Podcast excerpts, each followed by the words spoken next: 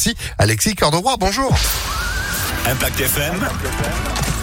Le pronostic épique. Le tiercé écarté, quinté plus, aujourd'hui dès 13h50, Phil, ce sera sur euh, la piste de Laval, une course internationale disputée au trot, 2850 mètres à parcourir avec trois échelons de départ, 14 partants et nos chevaux vont être uniquement au premier échelon hein, aujourd'hui. Ça s'annonce compliqué de rendre la distance. Le 10, Excel d'amour en tête du pronostic avec Hugo Montulé, l'entraînement en garato, cheval déferré des quatre pieds. Opposons-lui le numéro 9, actuel favori des bookmakers, Have a Dream avec Mathieu Abrivaro-Sulky. Ensuite le numéro 6, l'entraînement de Jean-Michel Bazir et la drift de son fils Nicolas. C'est type cheval originaire des USA à racheter. Enfin de pareil en bout de combinaison, le numéro 2, Divalo, bien connu des quintés plus avec Eric Raffin qui fait son retour, ainsi que le 5, Asiela d'amour avec le frère Abrivard Alexandre.